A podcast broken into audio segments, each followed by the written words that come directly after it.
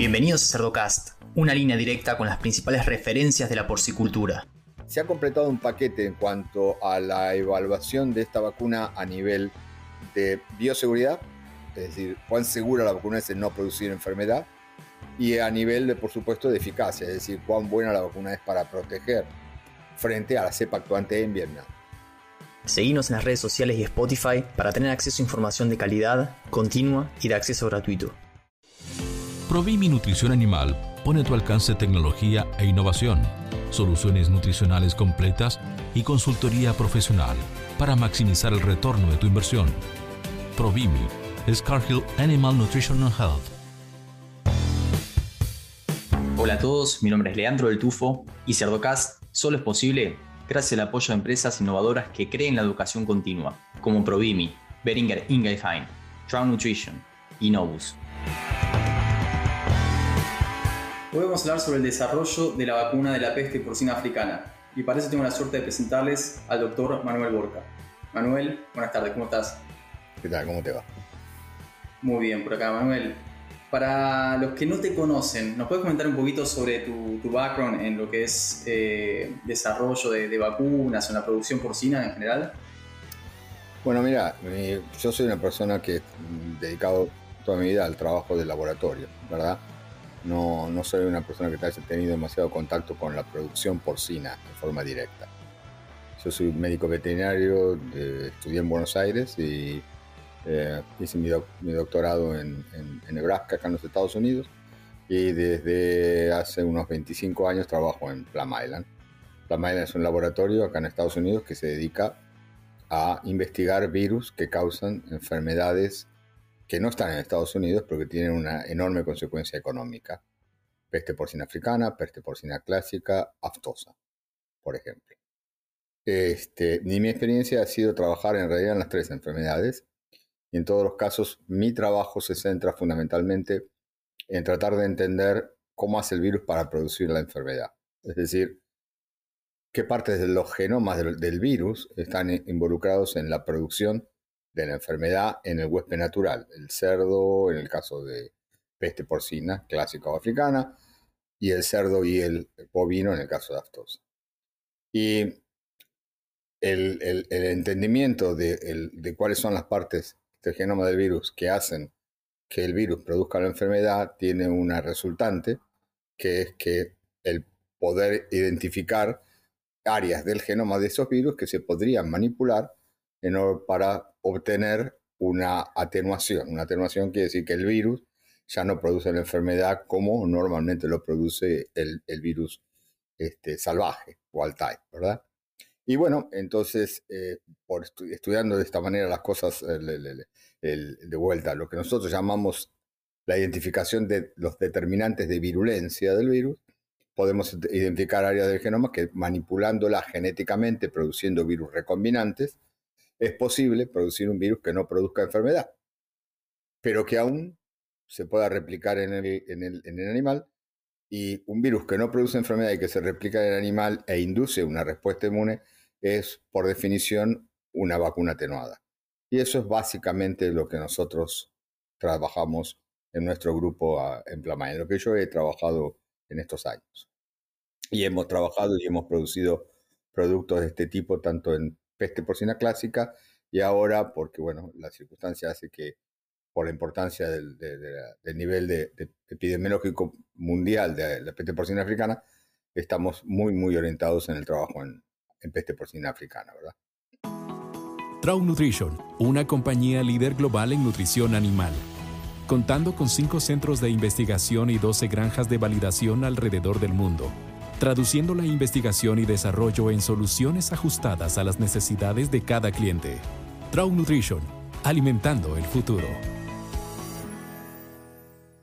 Me, encantó esa definición de, vacuna. Hiciste todo un caminito que, que lo explica muy bien. Hace algunos, unas semanas atrás hablaba con una representante también de USDA y nos comentaba el interés que tienen eh, acá en Estados Unidos como para asegurarse que no, que no tienen el impacto eh, potencial que, tiene este virus. En caso de ingresar a Estados Unidos, estaban trabajando específicamente en República Dominicana, conteniéndolo, porque si se llega a disparar por otros países es eh, una causa bastante perdida en, en su opinión. Hace unos años cobró mucha importancia el tema de la peste porcina africana y se empezaron a desarrollar o se empezaron a destinar fondos al desarrollo de una vacuna. ¿Cuáles son las dificultades a la hora de desarrollar eh, una vacuna y por qué demora tantos años? Estamos hablando del caso específico de peste porcina africana, ¿verdad? Así es. Eh, uno de los factores más importantes, me parece a mí, es que eh, la peste porcina africana estuvo recluida, vamos a decir, en el lugar geográfico natural que es África durante muchísimos años. Y salvo una salida, vamos a decir, del virus en algunos países de Europa como España o Portugal o alguna parte de Italia, o en el caso de las infecciones que ocurrieron en los 70 en República Dominicana y alguna zona del Caribe y el norte de Brasil, la vacuna, la, perdón, el virus se mantuvo bastante restringido a África. Y lo que sucede es que a partir del año 2007, que es cuando ocurre el brote de de peste porcina africana en la República de Georgia, y a partir de eso la diseminación de la enfermedad hacia el oeste y este de la manera en que sucedió. En este momento estamos viviendo una pandemia este, que afecta a países desde centro Europa hasta el sudeste y el este asiático. Em, la situación internacional cambió y la importancia de la enfermedad fue mucho mayor y eh, se urgió entonces la necesidad o fue urgente la necesidad de empezar a trabajar en la producción de métodos de contención de la enfermedad, una vacuna. Y lo que pasa es que hasta ese año, hasta el año 2007 que ocurrió esto, la cantidad de laboratorios que trabajaban en, peste porcina africana no eran muchos. Entonces, digamos que el virus es muy complejo, la estructura del virus es muy complejo, podemos hablar un poquito de eso si, también si, si querés, pero uno de los problemas principales fue que no hubo una masa crítica de laboratorios en el mundo trabajando intensamente en la investigación de este virus y, por supuesto, como una de las partes de la investigación, en la producción de lo que pudiese ser una vacuna. También es cierto que la estructura del virus es complicada, el ciclo biológico del virus es complicado, el virus este, ataca al cerdo doméstico, pero también se mantiene en el cerdo salvaje, la garrapata también forma parte del ciclo. es un virus que es complicado para dominar una vez que entra en un país, ¿verdad? Pero, y además tiene, el virus es muy grande, tiene un montón de proteínas este, y un genoma enorme que codifica por más de 160 genes. Es decir, es una cosa complicada, es complicada. Todavía, por ejemplo, no sabemos cuáles son los mecanismos inmunológicos que protegen al animal durante la infección. Tampoco sabemos cuáles son las estructuras del virus, que son los, o los antígenos, las proteínas del virus, que son los que inducen la protección. Eh, entonces, la falta de trabajo y la gran complejidad del virus y la complejidad del ciclo del virus en la naturaleza hizo que se retardase muchísimo la posibilidad de tener una vacuna, por lo menos aunque sea a nivel experimental, para proteger a los animales frente a esta enfermedad. Adicional, problemas adicionales en este virus es que hay muchas cepas en el mundo aunque la gran pandemia que estamos viendo fue originada por una cepa que se llama Georgia, Georgia por el país donde ocurrió el primer brote, se llama Georgia 2007 porque fue el, año en que ocurrió. Toda la enfermedad, que, la mayoría, la, pandemia que estamos viendo en este momento ocurrir está, ha salido a partir de ese virus, o sea que hay variantes del virus, pero en general son más o menos genéticamente relacionados. Pero en realidad en África hay una enorme cantidad de cepas de virus este, se la ha clasificado por genotipo, no, no vamos a entrar en esos detalles, pero lo importante es que si uno hace una vacuna contra un virus y la vacuna funciona, como la que podemos hablar un poquito más en, unos minutos, la protección va a ser exclusiva contra el virus a la que dio origen a la vacuna.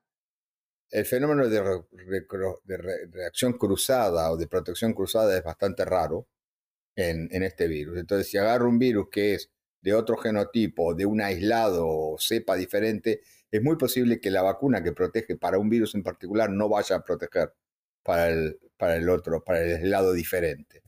Eh, porque el, genoma es diferente y porque el, mosaico antigénico de ese otro virus es diferente. Entonces, no va, no va a haber una, una protección cruzada. Esto no es absolutamente eh, único en African Swine Fever. o peste porcina africana, en aftosa ocurre exactamente lo mismo, ¿verdad?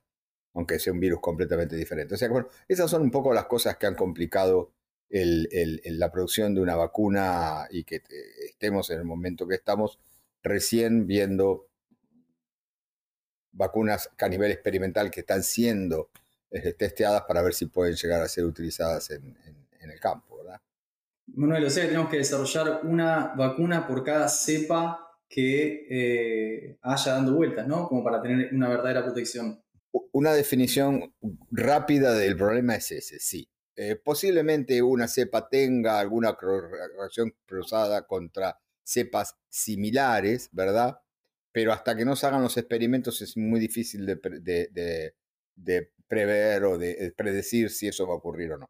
Eh, hoy por hoy tenemos que decir que sí, que el concepto es que para, para proteger frente a una cepa en particular necesitamos tener una vacuna contra eso. Y una vez que se, a ver, se desarrolle el, protocolo para desarrollar una vacuna, ¿es fácilmente traspolable a otras cepas? Una vacuna para una cepa específica, ¿es fácilmente traspolable o es un proceso diferente y vamos a estar corriendo siempre? Yo no, no quiero complicar la, la, respuesta con tecnicismo, pero em, nosotros hemos, decir, nosotros cómo estamos produciendo las vacunas. Las vacunas las estamos produciendo, como dije antes, tratando de identificar los genes que producen enfermedad. Y le sacamos esos genes al virus, el virus ahora sigue replicándose, produce respuesta inmune, pero no produce más enfermedad, ¿verdad? Eso es el mecanismo, el approach que estamos utilizando para producir nuestros virus atenuados. Pero también lo que hemos visto es que dependiendo de la cepa viral que utilicemos, el efecto de sacar un, ese gen en particular que atenúa, vamos a decir, al virus A, si yo saco el mismo gen en el virus B, eh, no siempre obtengo el mismo nivel de atenuación que obtenía en el virus A. En algunos otros casos sí ocurre, pero no es, y este fenómeno que hemos visto, que hemos, nosotros en nuestro laboratorio lo hemos visto, lo hemos visto con varios genes que producen atenuación en forma independiente en una cepa viral, pero sin embargo, cuando queremos hacer los mismos experimentos con otra cepa viral, no obtenemos exactamente los mismos resultados. Entonces, quizás la respuesta es, compleja, pero diría en general, posiblemente sirva el mismo approach en diferentes virus, pero ojo que sabemos que en algunos casos eso no ocurre.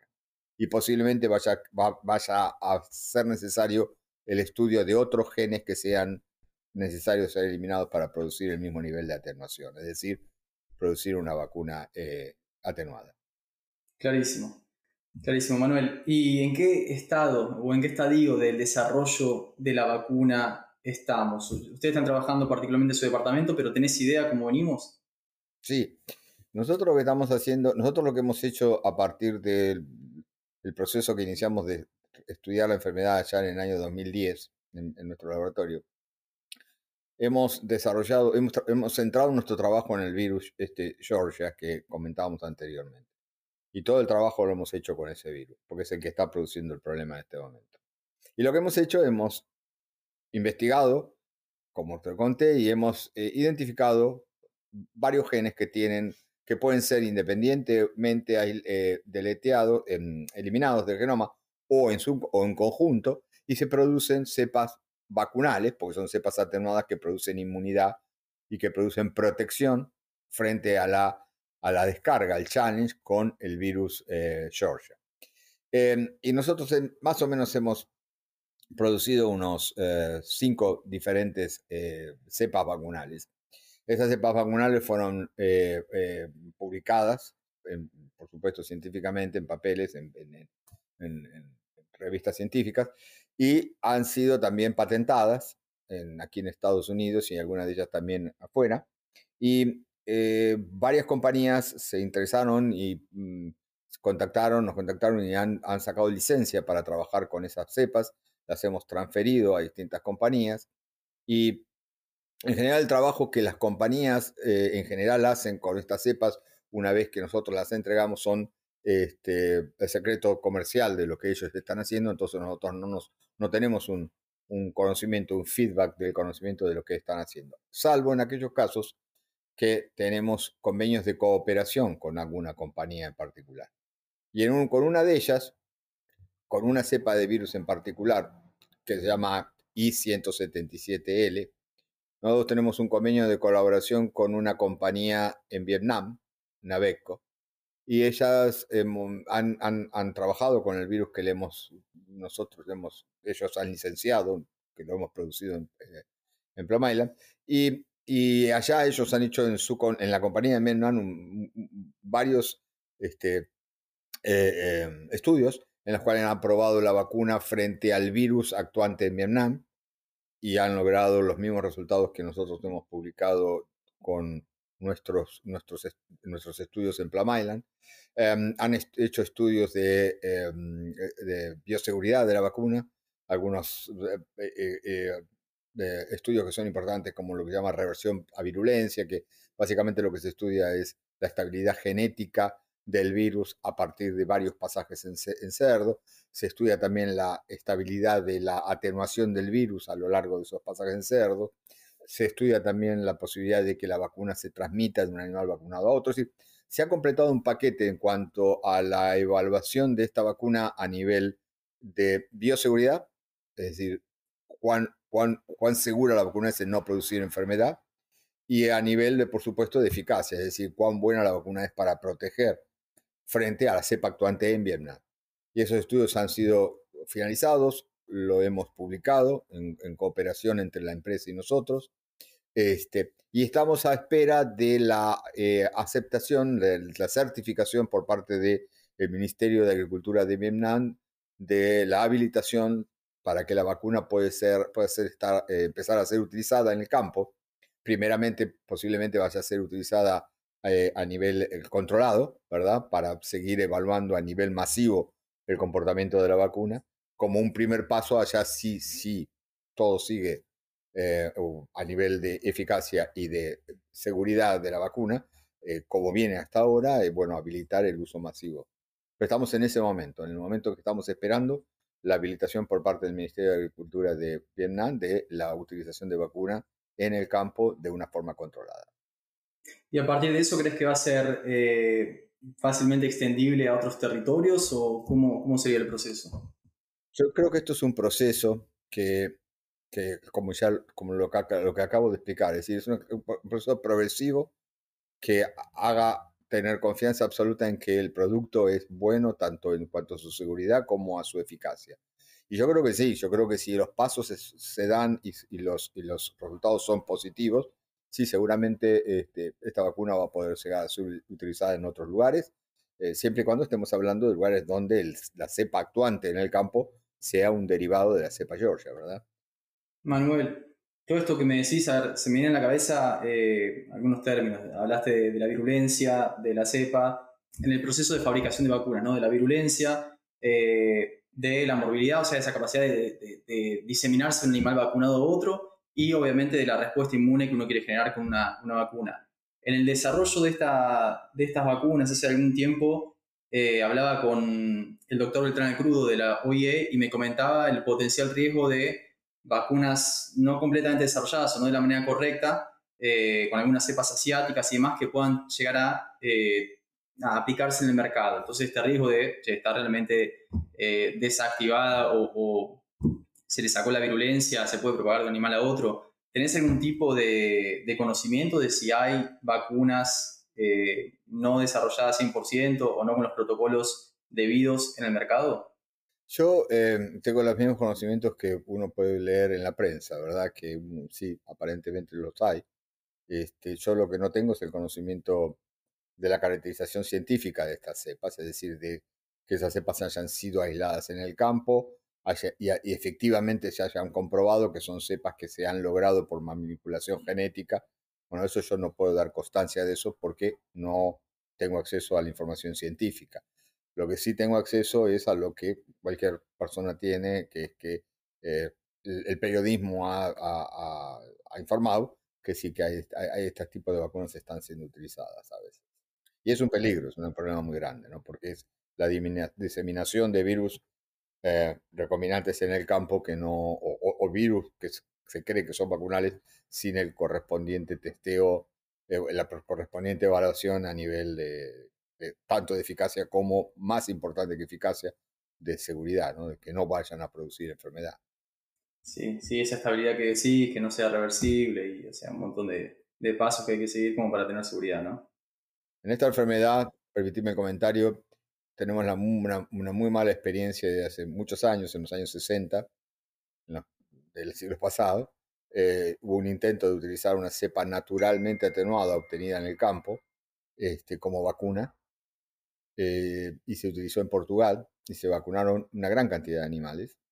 Y, lo que sucedió es que cuando fue pasando el tiempo, creo que fueron a, partir del tercero, cuarto, quinto mes de post vacunación, se empezaron a ver que los virus que estaban atenuados a nivel de producción de una enfermedad aguda no lo estaban completamente. Había una virulencia residual que nosotros definimos como la posibilidad del virus de producir aún enfermedad. Y lo que pasa es que mucho, un gran porcentaje de los animales que fueron inoculados con esta vacuna este, eh, desarrollaron una enfermedad crónica.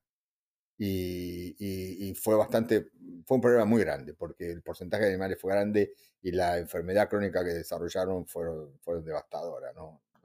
Los, animales tuvieron que ser sacrificados. Ese, ese, ese muy mal, este, este, esa eh, experiencia con África, con peste porcina africana, creo que ha quedado en la memoria de toda la gente que trabaja en el tema y la, la posibilidad de tener un virus que mantenga una, una virulencia residual eh, es, es, posiblemente el, principal problema o el principal motivo de preocupación de la gente que produce vacunas de este tipo. Por eso estos virus tienen que estar testeados, tienen que estar evaluados de la, manera correcta. Muy bien, Manuel. ¿Algún comentario final que quieras dejar para productores, asesores que están dentro de la audiencia? Eh, no, como yo te dije, tengo, yo tengo muy poca experiencia de lo que es el trabajo en realidad en el campo. Entonces, este, lo único que diría es que, bueno, que eh, creo yo que en los, próximos, en los próximos meses y años seguramente ah, va a haber vacunas disponibles en peste porcina africana, las que estamos produciendo nosotros y las que están produciendo otros laboratorios, y, seguramente estas vacunas van a ser mejoradas y seguramente estas vacunas eh, vamos a pasar de lo que es una vacuna atenuada a, a, lo que es una vacuna atenuada posiblemente con marcadores DIVA para poder diferenciar animales vacunados de infectados. Estamos trabajando también en eso. Y posiblemente el último o el escalón siguiente va a ser la producción de vacunas a subunidades, es decir, utilizando partes del virus solamente, evitando el problema del manejo del virus vivo, por lo tanto no va a haber problema de virulencia o virulencia residual.